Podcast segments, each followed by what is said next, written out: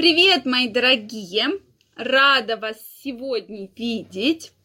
И сегодня хотелось бы разобрать вот какую тему. Герпес после орального секса. Возможно ли это, как передается и часто ли встречается? Совсем недавно ко мне обратилась моя пациентка с жалобами на зуд в области половых больших губ. То есть сильно беспокоил зуд, и говори, э, со слов женщины, там как раз такие были пузырьки. То есть вот Ольга Викторовна, что делать? Вот такая ситуация. Значит, я ее пригласила на прием. И во время приема начала ее осматривать. Действительно, очень сильное было покраснение вот этой вот зоны, такие пузырьки с таким очертанием, да, и женщина прямо вот Э, пациентка просила что-то ей сделать, что-то назначить, чтобы от этого избавиться. Причем до этого она, как и все сейчас любят делать, приняла уже препараты против кандидоза, уже какие-то антибиотики выпила, то есть целую кучу всего, и ей ничего не помогло.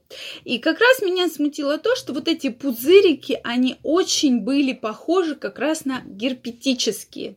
То есть вот как на губе выскакивает, так же и, соответственно, я увидела в области половой губы, только это были не один пузырик, а такие локализованные, то есть их несколько штучек было в такими вот как бы одним пятном несколько, несколько пузыриков. Соответственно, мы взяли мазки, безусловно, с этого места, соскоб, на кандидоз, на герпес и на сифилис. Так как у меня на канале есть видео признаки сифилиса, и бывает, что вот такие вот э, похожие язвочки появляются при сифилисе. То есть мы на все это взяли анализ, плюс взяли анализ на инфекции. Я ее спросила, что перед этим было? У нее был половой контакт именно оральный, то есть со стороны мужчины, да. И мужчина, говорит, он ни на что в принципе не жаловался, но его, у него бывают рецидивы герпеса, то есть на губах выскакивает герпес.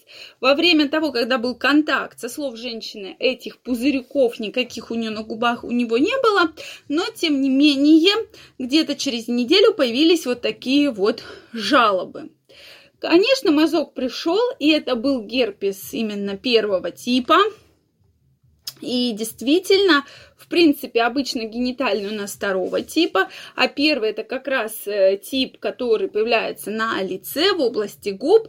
То есть обычно не свойственно, что этот тип передается на половые органы. Но в данном случае такая вот ситуация возникла. И как говорится, существует закон парных случаев.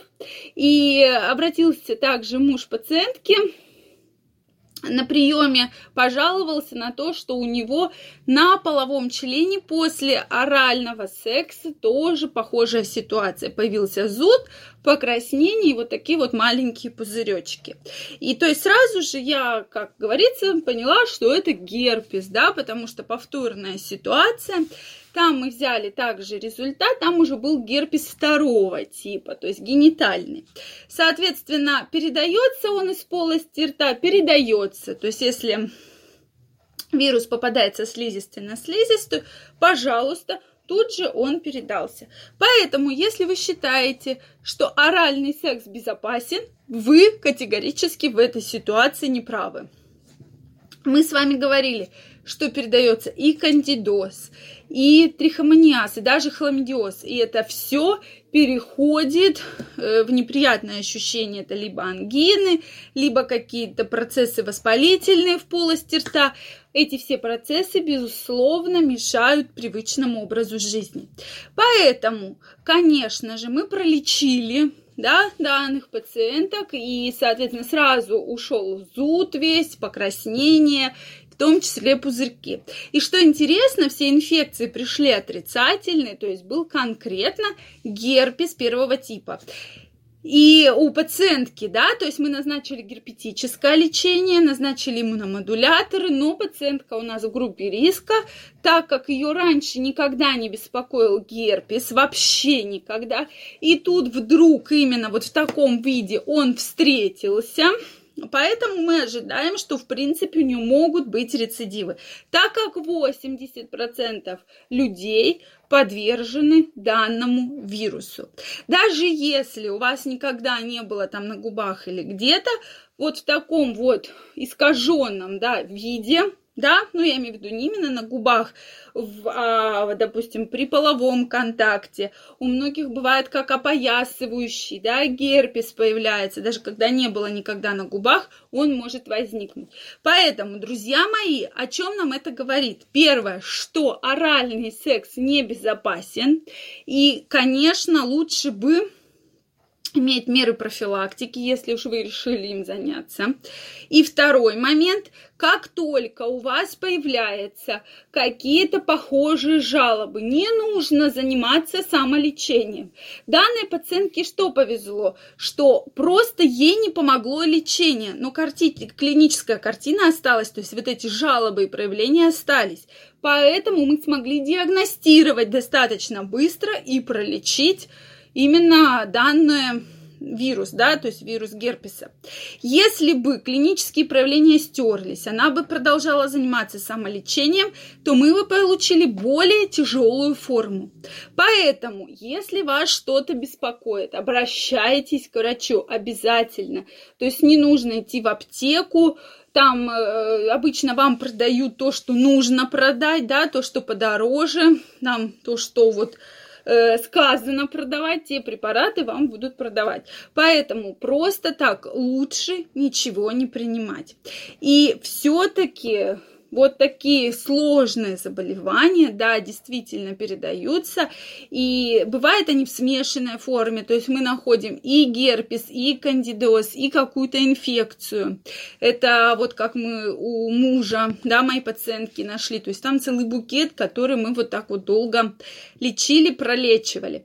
То есть вариации могут быть разные, и, соответственно, совершенно разное будет лечение. Это очень важный момент, который всегда нужно учитывать. Поэтому предохраняемся как можно лучше.